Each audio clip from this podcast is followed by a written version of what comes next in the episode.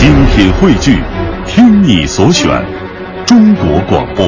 radio.dot.cn，。各大应用市场均可下载。央广一新闻，理性决定深度。北京时间夜间的九点零八分，感谢听众朋友以及微博网友继续锁定中国之声，关注我们的节目。我是方亮。今晚做客直播间两位观察员，大家熟悉的张春卫和郭靖。今天晚上咱们要聊一个跟理财有关的话题。如果你要说过去十多年咱们普通中国老百姓最好的财富增值渠道在哪儿？哎，也就是通常俗话讲的说钱搁哪儿最值，那投资房地产似乎是大家公认为最为靠谱的选择。不过一年以来呢，股市的风头显然盖过了楼市。就拿今天收盘来说，A 股沪指大涨百分之一点六六，站上了三千八百点，创业板再创历史新高，沪深两市总计超过百只个股涨停。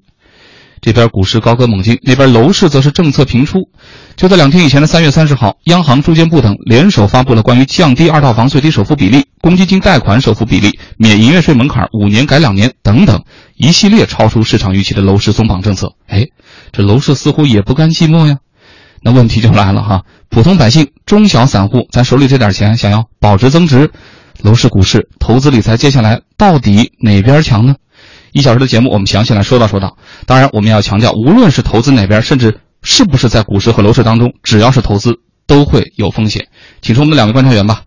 终于，我知道你对财经是一向有研究的，而且自己实际也在呃一线的实际操作过程当中哈。介意不介意跟我们说说，像今天刚刚说到的 A 股大涨，你现在仓位大概有多重？我今天下午其实是已经半仓了，因为确确实实从九八年入市到现在，呃，在过去的这些年当中，呃，不说见过多少风险，确确实实我觉得那根弦是绷着的。嗯你像以前的话呢，可能呃出门儿大概看一下盘，可能就就这样了，然后扫吧扫吧。现在你就会觉得那根弦是紧张着的，中午嗯跟人吃饭。还在想，哎，这一点还吃不完怎么办呢？然后是不是还拿着手机扫一扫？嗯就那种感觉，呃，就是大盘的风吹草动都会对我有压力。嗯，我想这个压力就是确确实实以前看到过很多的风险，虽然总体来说大家还是认为我们现在处在一个牛市的上涨的这个趋势当中，然后股指也会上涨，但是另外一个方面，那我觉得有些个股确确实实也是到了一个相对的高点，所以我想，与其呃等待着靴子落下来，倒不如说往后退一步，看得更清楚。总而言之，大家听到了，这就是一个资深的老股民，既吃过肉也挨过打，所以这会儿他惦记的是风险哈。接下来请出的是郭靖，嗯这郭靖也有股票账户，但是据说 连密码都忘得差不多了。我刚才我就听你在跟春妹说，我就在想，你对我说应该说，郭靖，我知道你一向对理财没有研究，我就代表广大的听众哈，就是那个确实在这方面很无知的人，今天就坐着听吧。我我是觉得，嗯。就是一种人，我觉得我今天在微博上刷的时候，嗯我看见好多人就是都掩饰不住这个挣钱的喜悦，呃，然后当然我觉得很成熟的人是像春卫老师这样的，已经感觉到了隐隐的危机，嗯还有更成熟的是像我这样的，涨和跌和我都没啥关系。有关系，好像咱们不是有句老话吗？说经常有那种都忘了那个账户密码的，十年之后发现，哎，翻了好几十倍了。我就希望这样，啊我就希望这样。啊希望如此，希望如此。但是话说回来，这股市不是一天涨上这个咱们这三千八百点的。从去年这一年，到底经过了哪些波澜壮阔的起伏？我们接下来请记者丁飞帮我们做一个小小的盘点。二零一四年十二月三十一号，去年的最后一个股市交易日，那一天上证指数突破三千二百点，全天上涨百分之二点一八，以三千两百三十四点六八点大阳线完美收官。这个年度句号画得既漂亮又响亮，引得众家投资者不住赞叹。这一年，沪指从年初的两千一百点上涨到三千二百点，全年涨幅超过百分之五十。深成指也从八千点攀上一万一千点，上涨百分之三十六。股海里不仅众多小散户大户没想到，不少专业投资者也无奈承认看不懂。留着吧，希望我的这个股票能大涨，赚点钱，期待，非常期待。一五年还是大盘股的行情，券商、保险、大盘股有一个继续的一个震荡啊上攻。让我们再来回顾一下去年股市走过的痕迹吧。上半年上证综指一直在两千点关口苦苦挣扎，陷入低迷。三月十二号盘中跌至全年最低一千九百七十四点三八点，这个状态一直维持到五六月份，指数依然波澜不惊，市场普遍悲观，沪指始终运行在一千九百七十四点至两千一百七十七点，不足百分之十点五的空间内，创下二十四年来振幅最小纪录。转折发生在七月二十二号，A 股展开凌厉攻势，上证指数一路上涨。此后从突破两千五百点到突破三千点大关，仅仅用了十一天。金融、基建、核电等大盘蓝筹股飙涨，受市场刺激，场外资金跑步入场，成交金额屡放天量。十二月五号，上证综指逼近三千点时出现巨幅震荡，指数振幅近百分之六，两市交易额突破一万亿元，创下历史天量，每秒钟平均成交近亿元。不过，这一记录很快就被打破。此后，两市成交金额单日突破一点二万亿，刷下全年成交额新高。而紧接着的周一，十二月八号，时隔四十四个月，股市再度骄傲地重回三千点整数上方，不少地方甚至出现抽号排队开户的现象。三千点，牛熊市转换的标志。现在房子也不敢投资，银行理财啦，降息降的收益也比较低。现在市场相对之前的五千多点打折呀，就是个起步点，我也想试试。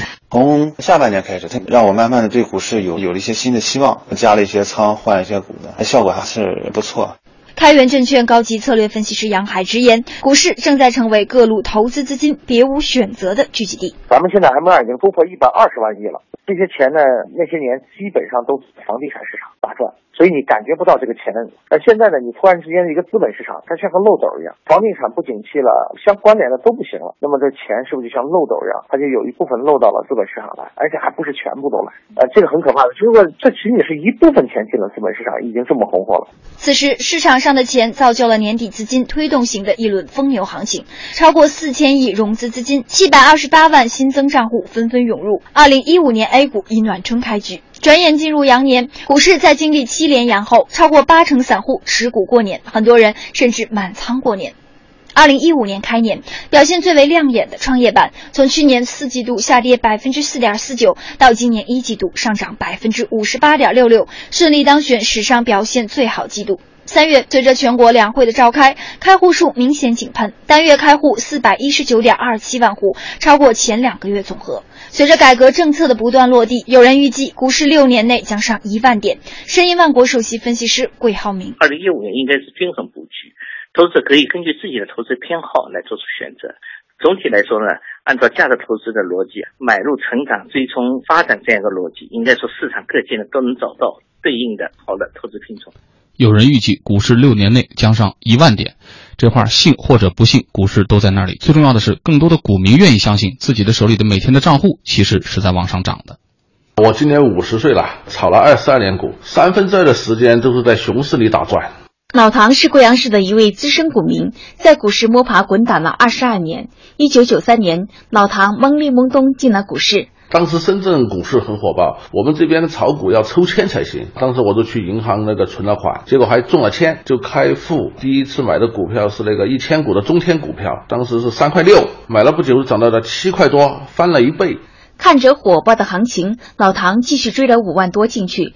但是好景不长，当时大盘无情下跌，老唐的股票缩水只剩下两万多。老唐这才明白股市风险大，炒股不能瞎炒。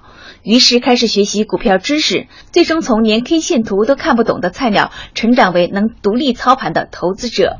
在股市里面赚钱觉得很简单嘛。到二零零七年的时候，我已经挣了五十多万。当时上证综指顺利突破了六千点，啊，这个时候我就应该警觉一点的。但是当时飘飘然了，对即将到来的风险这个浑然不觉。等到跌的时候，一个月都损失了一半。老唐见势不妙，赶紧清仓。后来行情又被拉升，他又追涨杀跌，几番下来，资产只剩下十多万，还一套就是七年。老唐虽然伤心，但仍然对股市不离不弃，潜心研究，终于在去年下半年迎来转机。我总结出来，在股市里不能完全按照市盈率来选股，应当从这个价值投资来考量。比如买银行股就比存银行划算。我二零一零年以十二块多每股的价格买了浦发银行。这几年下来送股。现金分红摊薄了成本，相当于每股只有八块多了。这波行情最高涨到了十六块，这样算下来又翻了一倍多了。如今面对红火的股市，老唐充满信心，他说服家人将准备买二套房的资金全部投入股市，大干一场。从政策面来说啊，国家降准备金、降息，又开这个沪港通、QF 二这审批解禁层出不穷的利好政策。从股市技术面讲，形成了多头排列；从人气来讲，新增开户暴增带来了大量的资金入市，正所谓天时地利人和啊，这样的股市不找钱都难。这位老股民到底说了哪些细节，可能不一定每个人都记得住，但有一句话很有意思：说服家人把准备买二套房的资金全部投入股市，大干一场。股市高歌猛进，这种情况下，投资者很多人都决定现在暂时别买房。那就说有二十多年了，每一天的走势都需要去观察。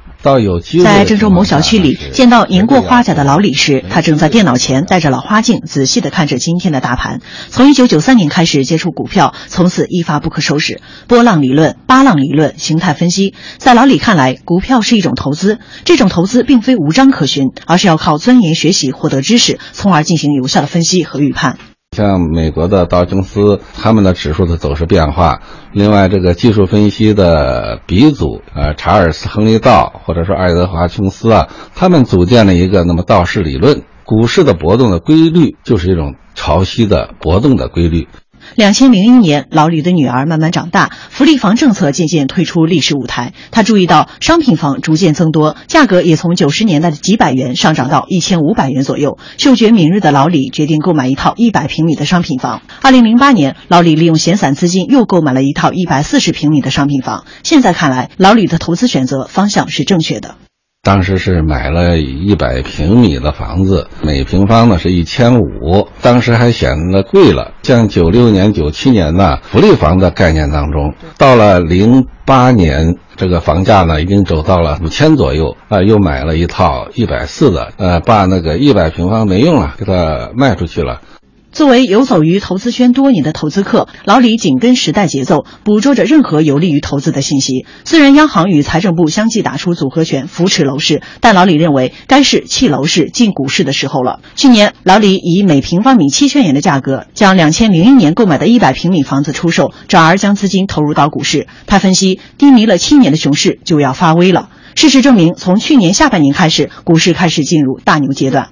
从这一次的行情去观察呢，你看它从零七年开始了一轮下跌，长达了有七年的熊市，从去年的年底走出了这一段，从两千点开始了，它一路上行，打破了这个长期的下降的通道，这就预示着这是一轮行情较大的一个牛市，更加验证了这个牛市的波澜壮阔的一种走势情况。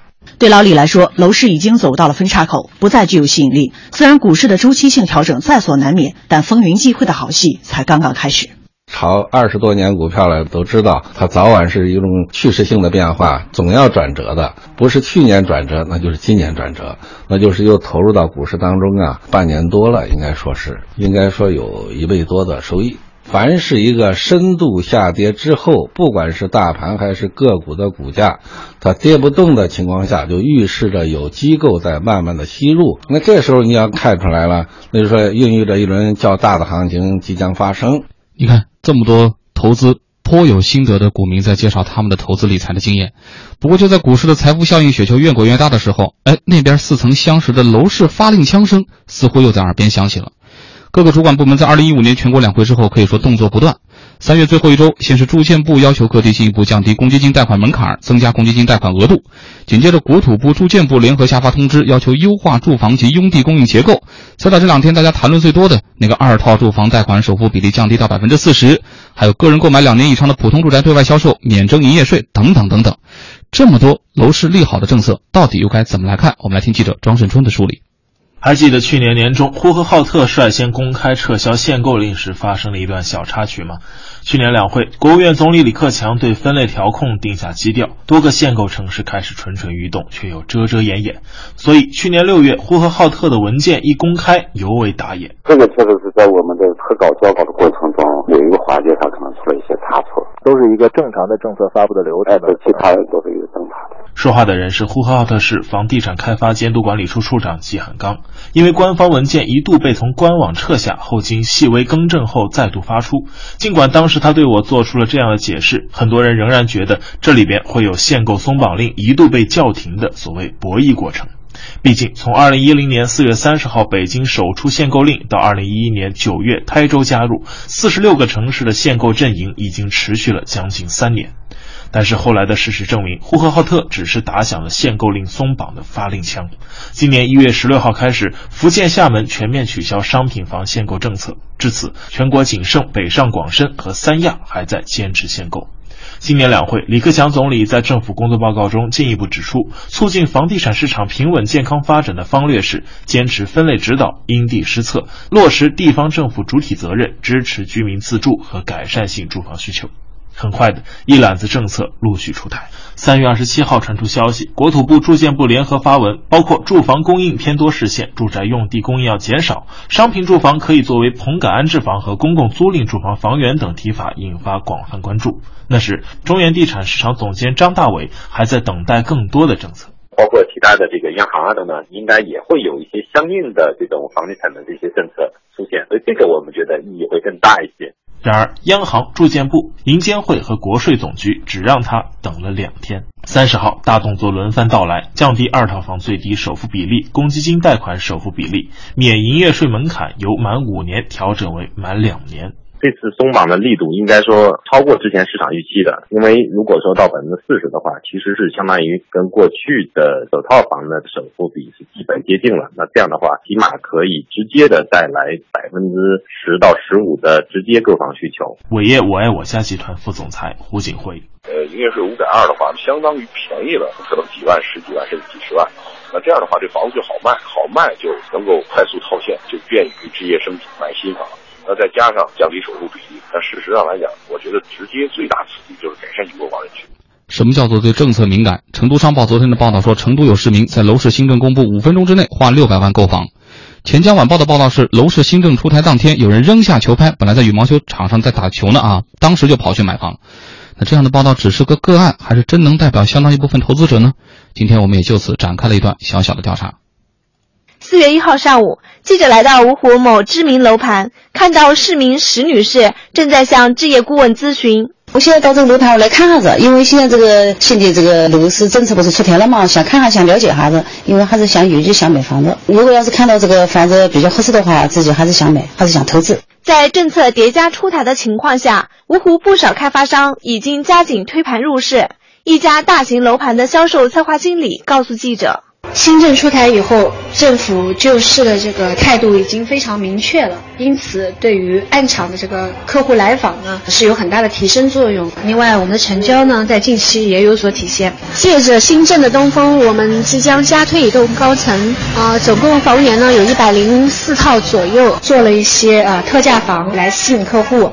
另外，记者还了解到，新政刚一出台，芜湖一楼盘即打出了“我们暂缓涨价，但仅限十天”的广告语，这也就意味着十天之后该楼盘可能会涨价。另外，有不少楼盘都声称四月一号零点前不涨价、不打烊，只等客户来抢房。四月一号零点之后，有几个楼盘都不同程度的提价了。另一方面，芜湖二手房市场更是先于新房市场全面回暖，多家房产中介反映，来咨询和购买二手房的客户明显增加，部分二手房房主也开始坐地涨价。芜湖某二手房老板。他每天来看二手房的人，我这些准备真多啊，真双倍的，现在几乎没什么人，都在观望。现在一天其实至少七八个人来看房子，看房子问房子，就是成交的量可多了。成交量多了的肯定多少？真正出来以后，好多二手房房主确实是在涨价，特别是学区的房子，三环之内的，它涨到了五十至一百个平方左右。还有一个房东在买了房子以后，他赶紧去再买一个房子，他放了放了，房价他认为不会跌价的。与此同时，部分投资者也表示，目前或许是买房的好时机。市民石女士是一位资深的股民，炒股已经很多年，但是赚的少，赔的多。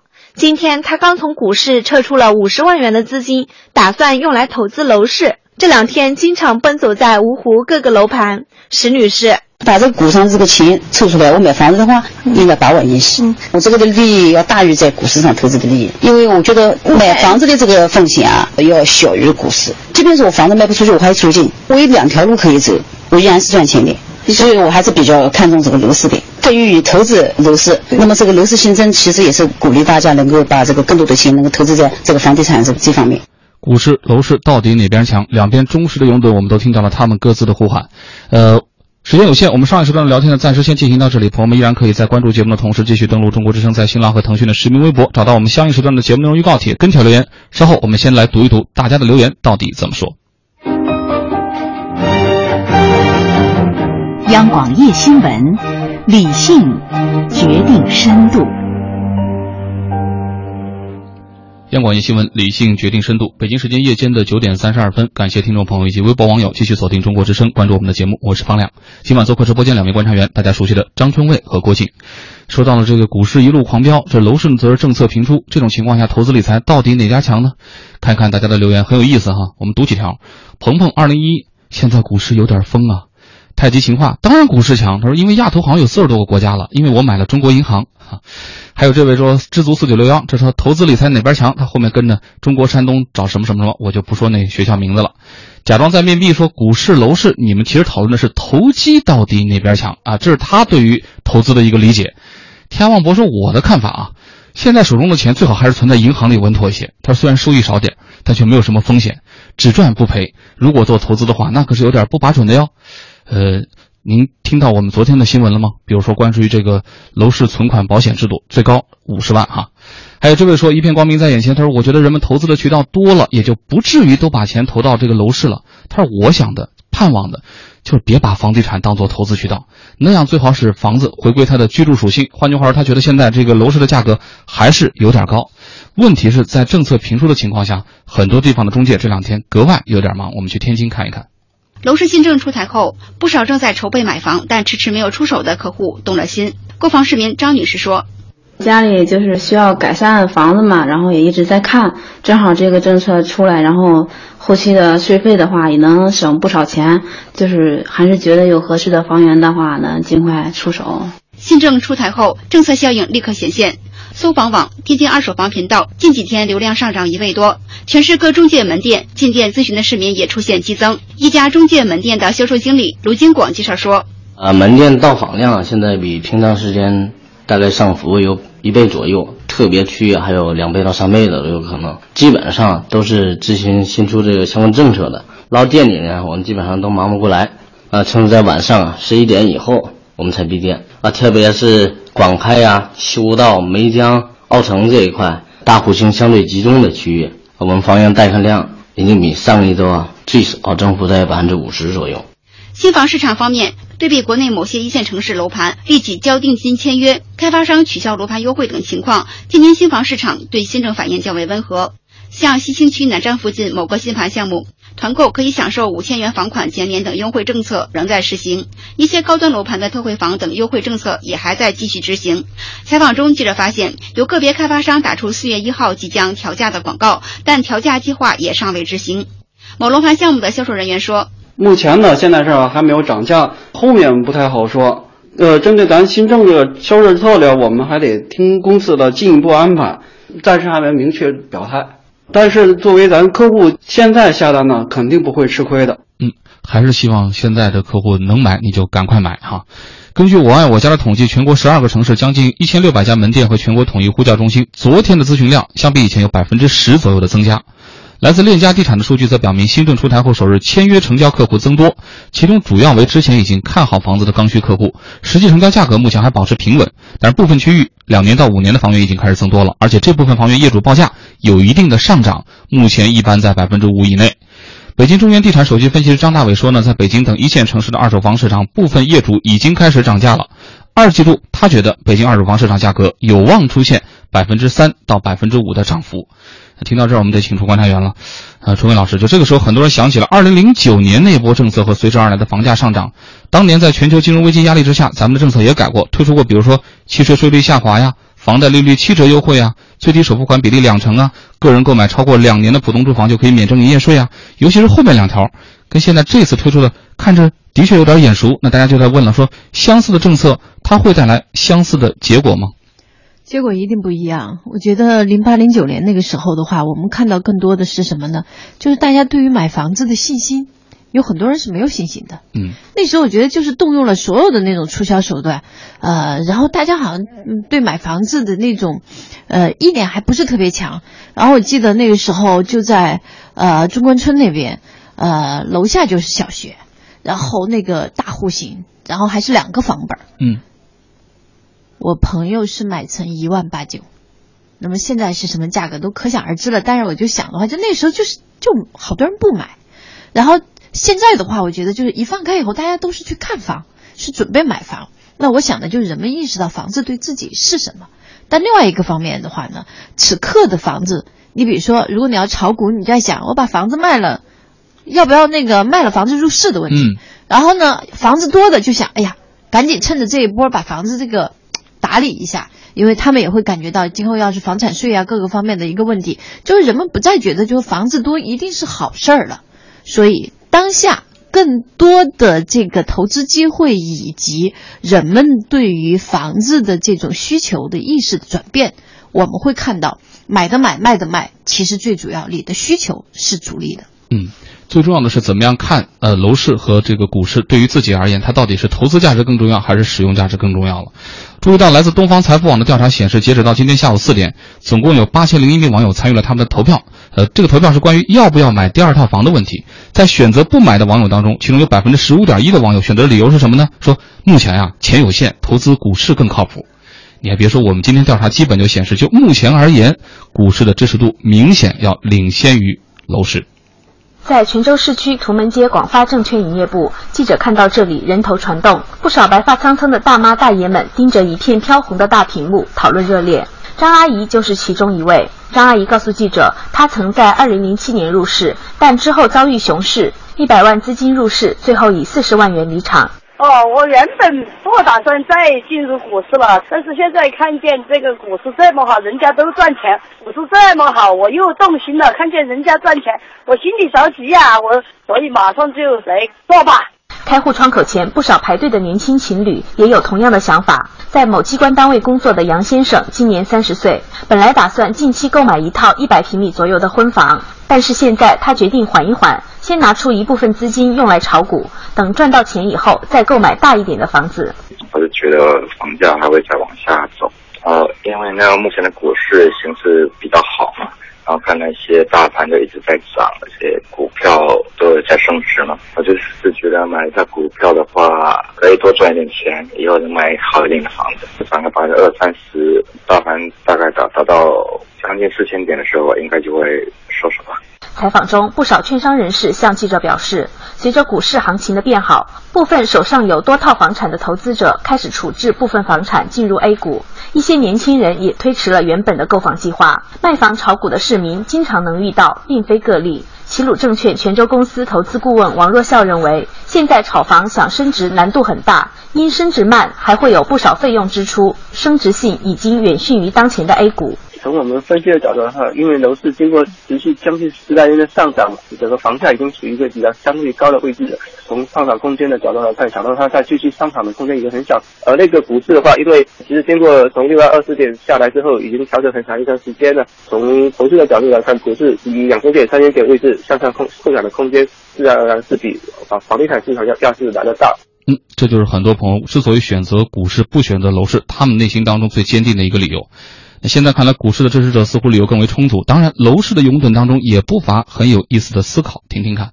郝天宇原是长春房地集团下属某公司的一名财务人员，天生对数字敏感的他，却对股市上每天不断变化的数字并不感冒。他热衷于买房。郝天宇说，早在十年前，那时候房价比较便宜，像长春明珠那时候才两千多块钱，而现在就卖到八千。那时候一套房子他能挣五千块钱。而现在，一个新的楼盘，如果开盘的时候六千，走完现房以后，就可能涨到七千块钱。这中间有五百到一千块钱的差价。假设六十平的房子，你就可以挣到六万块钱。还得是投房地产，因为房地产属于不动产，它保有保值的那个性质。它既是消费品，又是那个投资品。等那个股票吧，它是随着整个中国经济，包括股市的一些，就是说政咱中国证券的一些那个，它的一些变化，然后还有一些它自身企业的一个一个一个经营情况，然后它才决定它的股票价值。这样吧，它的风险性是较大。呃，房地产还是相对来说比较稳定。郝天宇在投资中不喜欢挣快钱，但他却有自己明确的目标与规划。这个时候，房产呢我可能会投资一些小户型的房屋，然后用这些小户型房屋呢，呃，进行那个长期出租。因为现在这个两年，就是说房产市场稍微有点低迷，那么买进小户型的，我可以作为长线投资，把那个就是小户型进行出租，然后得的收益率可能在十五年以内，我把收回我的成本，然后剩下的就是在十五年以后就是我的纯利润。郝天宇说，十年前房地产市场和现在的房地产市场比较，还是有很大的增长。虽然这一两年有小的低迷，但也是受整个经济的影响。从长远来看，房地产投资还是中国老百姓的一个重要投资渠道。因为对于证券、就黄金来说，房地产还是比较稳定的。因为现在楼市吧，相对来说比别的金融产品呢，还是风险性小。最主要是是这样，就是咱们现在尝试吧，就整个收入水平嘛。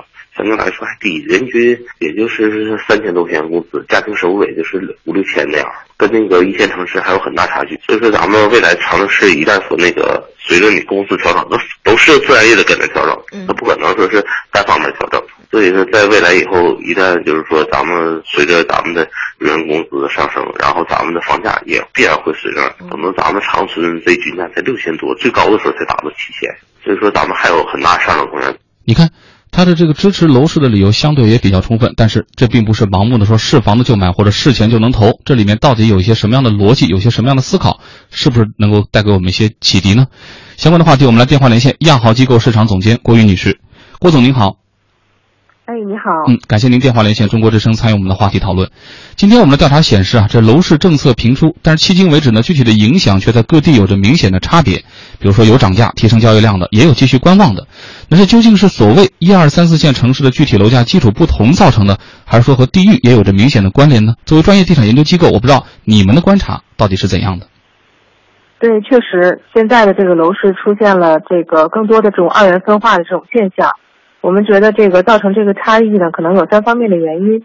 首先一个就是刚才这个主持人说到的，是跟区域相关。我们觉得是区域发展不均衡的原因。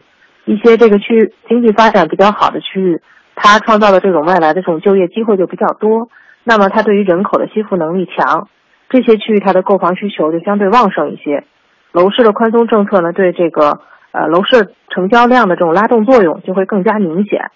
那么与之相反，一些区域它的外来人口就比较少，以本地的这种居民购房为主。那么这些区域它的增量的购房需求相对来说就会比较少。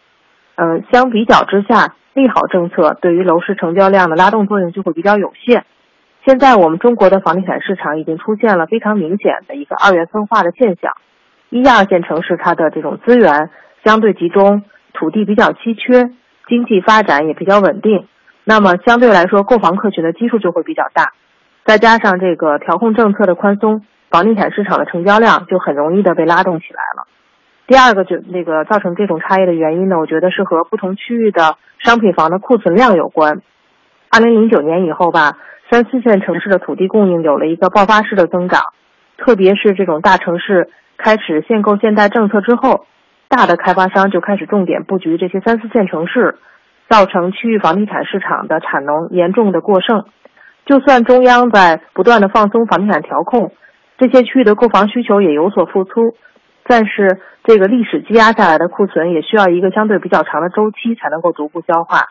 现在这个阶段，开发商的主要目标还是借助政策利好去去化库存、回笼现现金，所以不得不平价走量，没有办法涨涨价。相比之下，一线城市的库存规模就会比较小。对楼市利好政策的响应速度也就更快一些。第三个吧，我是觉得和中国大江南北的投资理念也有所不同相关。南方人他的头脑比较灵活，投资的意愿强，更擅长抓住这些有利的投资机会去获利。那么南方城市的房地产市场受到政策拉动的速度就会快一点。相比之下，北方人就显得相对保守和谨慎一点。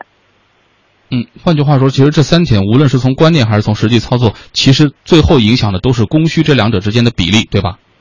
对，没错，嗯确实是这样的。我们今晚的调查也显示，关于目前时点这楼市、股市到底哪家强的话题，些选择支持股市的朋友，现在哈来看，这明显要领先于楼市。这当然和股市近期强烈的这个财富效应有关，但是另外一方面，相对受冷遇的楼市，大家就想知道究竟它还有没有投资价值？像那些为数不多的，我们刚才听到说，觉得还是投资地产比较靠谱的朋友，他们的说法到底有没有道理？嗯，我觉得无论是投资股市还是选择投资投资楼市，从目前来看，其实都有一定的投资价值。但是您选择投资什么样的产品，就需要考验我们投资者的眼光了。我觉得，如果是投资楼市的话，就需要把握几个原则。第一是产业越发达、资源越集中的城市，它的楼市越值得投资。从目前来看，一二线城市比三四线城市的投资价值就要高一些。第二是我们老百姓投资要跟着国家的重点发展战略去投资。我们二零一五年三大国家战略是京津冀一体化、一带一路、长江经济圈。在这个规划政策辐射范围内的城市，它的经济发展的潜力更高，对楼市的支撑作用也会更大一些。第三，如果我们投资者明确了这个具体投资置业的城市的话，我觉得还是要投资核心的区域，越核心的这个位置，它的保值和增值能力越强。我觉得对于楼市来说，哈，它相比股市的这种短周期和高风险的投资特点来说，楼市虽然说短期获利没有那么高，但是还是较为稳定的。另外呢，我们投资楼市还可以使用杠杆儿，就是用用银行贷款来投资，这个是股市投资做不到的。我们目前用公积金贷款，首套购房首付两成就可以了。所以我个人觉得，投资楼市是一个长线投资的好选择。嗯，您再次强调了一个长线投资，我是不是也可以理解，就是也在这里提示了一下想要投资楼市的朋友，就是长线的好处，它是可以熨平短线的这个波动的风险，但另外一方面，想要短期之内迅速致富，靠这个来发家，这个心态首先得放下，是不是？对，没错，这个确实不太现实。如果您要是想短期炒作获利的话，我觉得可能还是股市更适合一点。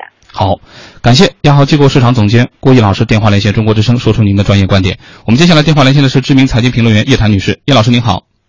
你好，嗯，今天晚上我们调查显示说，刚刚说了关于股市、楼市到底哪家强的问题，现在力挺股市的朋友要多一些哈。但是这里面有些细节很有意思，比如有的人现在刚才我们听到说他暂缓买婚房，拿钱投股市，但目的是什么呢？目的是短期内赚一把，争取能买更大的房。就这里面似乎仍然只是把股市当做了一个赚快钱的地方。从资产配置的角度来或来说的话，股市现在的配置价值，在您看来到底有多大？呃，我想他们现在准备呃暂时不买房，甚至卖了房去炒股的话，恐怕是一些比较年轻的人、比较激进的投资者，他对于资产配置还没有什么概念啊。我们知道资产配置的话，基本上是这个高风险和低风险的来配置，然后可以对冲的资产来进行配置。那么我们知道股市呢，通常它的波动会非常大。就拿现在的股市来说，虽然进场的资金非常的多啊，成交量、融资量都创出天量，但是呢，它的波动还是非常大的。一个波动，如果你是融资投资的话，就有可能打回原形。而对于房地产投资来说的话，它此前的十几年确实是一个大幅上涨，啊、呃，它是一个投资的好标的。那么现在。并不是说要投资，而是说在资产配置里边，假如你没有房子，假如说你的资产配置里边没有房地产很少，不到三分之一，那么现在依然是一个呃配置的比较好的标的，因为房地产大幅下降的可能性也不大。嗯，您刚才提到了一个比如可大家可以参考的一个指标是三分之一。换句话说，如果此前已经有一套房或者二套房，而且已经占据总资产三分之一以上，您的建议是，现在从投资的角度，其实可以不用再考虑了，是吗？呃，确实是如此，因为房地产呢，它是它也是有周期的啊，作为一个长线品种，而且它的周期是很长的。那么我们已经经历了十几年的一个上行周期，现在呢，因为一些货币政策，因为呃其他的稳定市场的政策，而且房地产的。它的价格大幅下降的可能性不是太大，呃，从核心城市的一些区域来看，房价还在上涨。就拿这两天来说，由于新政的出现，它的房价有的房价就开始大幅上涨。但是呢，它的长周期恐怕已经过去，黄金时代过去，白银时代还在，所以现在是一个刚性需求和改善性需求入市的时间。嗯，呃，从目前的市场实际情况来看，股市对于政策的反应似乎比楼市整体上要敏锐一些。大家也发现，更多的股民这两天这个脸上是久违的笑容。但是相比楼市，现在股市的牛市啊，大家就觉得这个稳定性上似乎要差很多。即使现在赚得盆满钵满的股民也说，赚得太心慌，不知道哪天就会掉下来。大家固有的一些担忧，比如说咱们制度建设当中原来就存在的一些问题，包括散户们也都在说，越来越近的这个注册制会不会带来 IPO 的大放水等等，就这些会不会成为股市上涨的一种负担？呃，这确实是的。股市现在其实任何时候都有风险的，现在的风险当然是存在的。首先，我们经济的基本面都不好，我们这个是大家都承认的。另外一方面呢，有的市场、有的板块它的估值已经比较高了，九十多倍和一百多倍的市盈率，这样的估值我们说空间还很大，这是不可能的。那么另外一方面，从现在啊成成交那么热闹，但是呢，新开户的股民里头有百分之六十七的人是没有读完高中的，那这些人凭着一股子冲劲进入了这个股市，他们。对于经济、对于市场、对于企业没有了解，这些人很有可能成为炮灰。嗯，我在跟您这个对话的过程当中，看到微博互动平台这位朋友叫马马小强强啊，他已经发来一条最新的消息，他说我就是个理财盲，他说半个月前同事告诉我投资股市好，投了一万块钱进去，你们都说一路高歌，结果买后没多久跌的那叫一个惨，现在想想都后悔。说低价买卖了吧，又不忍心，总想着明天会不会涨，涨了再一去卖。说睡觉前每天都在想明天会不会涨。像他这样有代表性的，您刚才也谈到，就越来越多热衷于股市投资的新朋友，您会给他们给出哪些建议？呃，我想对于这些新朋友的话。他进入股市之前，最好对于股市、对于经济，尤其是对于你要投资的公司有一个基本的了解。因为我们知道现在的呃基本面还是不是太好的，而且呢，你如果说这家公司有内幕交易或者造假，现在维权的成本是比较高的。所以你现在贸然进去之后，他会面临一个非常强有力的专业团体，甚至是一些内幕交易的团体，所以他。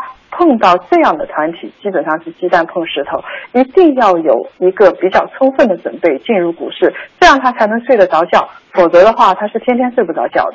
好，感谢知名财经评论员叶檀女士电话连线中国之声，说出您的专业观点。其实我们今天晚上说到，到底是应该选股市还是应该选楼市？这话好像有一个前提，就是不是左边就是右边，这两个之间是跷跷板，真的一定如此吗？请出我们的两位观察员，春卫同意这样的一种说法吗？就是现在。股市涨，那就意味着楼市一定不景气。事实上，如果楼市你让他今天买了，明天就可以卖的话，我觉得楼市也会很旺。正是由于楼市的话，一被关的话呢，关个两年五年，现在可以被关两年哈。你像二零一三年买的，二零一五年可以卖了。但是，如果是被关五年呢？这时候你就会发现，不是说你自己忍不忍耐得了。事实上，股市里面一只股票放上五年，有的股票的价格也 也是截然不一样的。只是说，当你像猴子一样的东家跳西家跳，不断的在选择最大的那个玉米棒的时候，这时候你会发现，不在于你是否理解投资，而是在于你总担心你比别人投机的机会小。为什么有的时候就是说炒股不是说呃一定能够卖到高点，或者一定能够抄到低点，而是在于你能不能够比别人少赔一些。嗯。我就觉得，在我早年炒股的当中，就能够改变一个意识。以前就想进股市得赚钱，恨不得把身上所有的钱都放进去。嗯，到最后终于改变了，就会觉得怎么都得留点钱。然后呢，就是即使后市看好，有的时候都要让自己手里有点现金。嗯，那么这样的一个状态当中的话呢，所带来的实际上什么？就是你对于风险是怎么看待的？你到底是想赚的更多，还是说我是在自己的一个信心当中？我一个朋友是我看着他。从几万块钱，因为呃，从上个世纪做到现在，做到几千万，然后他的那个融资融券的额度是挺高的。但是我说你用你的这个额度吗？他说我只有在打新股的时候才会用。那这时候你其实看到的就是，呃，越是知道风险的人，可能越是把自己的风险放在第一位。每当这个盘面涨得很厉害的时候，你就会想，为什么他们都这么着急？你再比如说朋友圈，朋友圈一下子就在短短的一两个月，突击性的一下就建了好几个炒股圈。嗯，所有的人在炒股圈里面就问一句话：你什么时候买？我什么时候卖？然后只是关心买和卖，根本不知道为什么买这只股票，甚至连这个股票做什么都不知道。然后有的时候你都替他着急。我说，就算别人告诉你什么时候买和卖，你一定能够抓得那么准确吗？嗯。所以在这样的一个话题当中，你就这么相信，就是你赚钱那么难，为什么花钱那么的随意？这一点我倒觉得还不如那些不入股市的人来的要 更有人生智慧。所以我们经常讲一句话说，投资理财最后理的是自己的习惯、自己的人生的一种性格。呃，想想也挺有意思。大概十几年以前，零三年、零四年的时候，大家第一次说这个，比如那句老话叫“你不理财，财不理你”啊。零四年雅典奥运会上，刘翔横空出世。后来大家也经常熟悉一句话说：“你可以跑不赢刘翔，但是你一定要跑得赢 CPI。”现在日月如梭，现在刘翔早就不是中国田径、中国体育的一面旗帜了。但是现在股市却依然是大家为数不多的投资渠道之一，包括楼市。这两个里面放在一起的时候，大家会想到，比如去年我们曾经探讨过黄金大战当中名扬四海的中国大妈，但是大家普遍给她的一个词儿叫盲动。这里面的背后是什么呢？是相当一部分腰包鼓起来、理财意识初步觉醒的人。就像刚才我们很多朋友说到的，说却并不具备专业素养，投资无门。我们这些普通散户怎么办？比比这个问题可能更尴尬的、更严格的，可能是汹涌的民间资本无处安放的尴尬，也是普通百姓投资渠道匮乏的现实。这些话题，郭靖是不是也可以给我们来总结一下？我就觉得这个这个社会上永远有我们这样一群人，就 是就是盲人，就是我们在这方面是呃比较少少少知识。嗯，其实再怎么跟我讲，所以我是呃其实嗯最早比如九二年我就 接触股评的节目，嗯呃了对股市有所了就有一定的了解，但是我一直就很难对它产生特别大的兴趣。嗯，包括我看周围的人，很多人就是挣钱哈、嗯，也说心里话，也没有特别的那个，因为我觉得我真吃不了这碗饭，这个钱真不是我赚的，所以我觉得像我这种水平的人，大概也就看着人家挣钱就可以了。但是我是特别想跟你讲跟大家分享一个观念，你刚才讲的跷跷板，我今天看到一篇文章，以我对财经有限的知识哈，我看懂了那篇文章里面的一部分意思，它它大概意思就是说。不管是亚洲金融危机，还是后来的这个，比如说美国的那个金融危机，其实世界上很多这个国家从来没有出现过说股市和楼市是是跷跷板的关系，它应该是一致的。呃，他曾经讲到，比如说为什么零七年的时候，就是零八年中国的这个股市啊和楼市，就他就是咱们是呃前两年吧，就说呃股市先萧条，但其实股市对对宏观经济的敏感性会更强。它会先反映出来，然后呢，可能才是楼市。楼市会相对来说会有些滞后。我觉得从我自己的，从我这样的这个经历来讲，我个人还是感觉，就是在我们有限的，确实你对这个事情有所了解，呃，你也有足够的承担风险的这个能力。这个不光是心理承受能力，包括你甚就是包括你的财力。我觉得你可能才去入市做这件事情会比较好，因为这个里面的确实是我 我还是比较恐惧的，嗯，所以我觉得我们根据自己的想法，我确实需要买房，我就去买房。我确实觉得我在股市里面摸爬滚打，我也有足够的这个准备，我觉得那我就去入股市。嗯，这里面有两点意思，第一点呢就是再次要提醒大家，这个无论投资什么都有风险，入市一定要谨慎。第二点，首先要明确你到底需要什么。这里是中国之声央广夜新闻。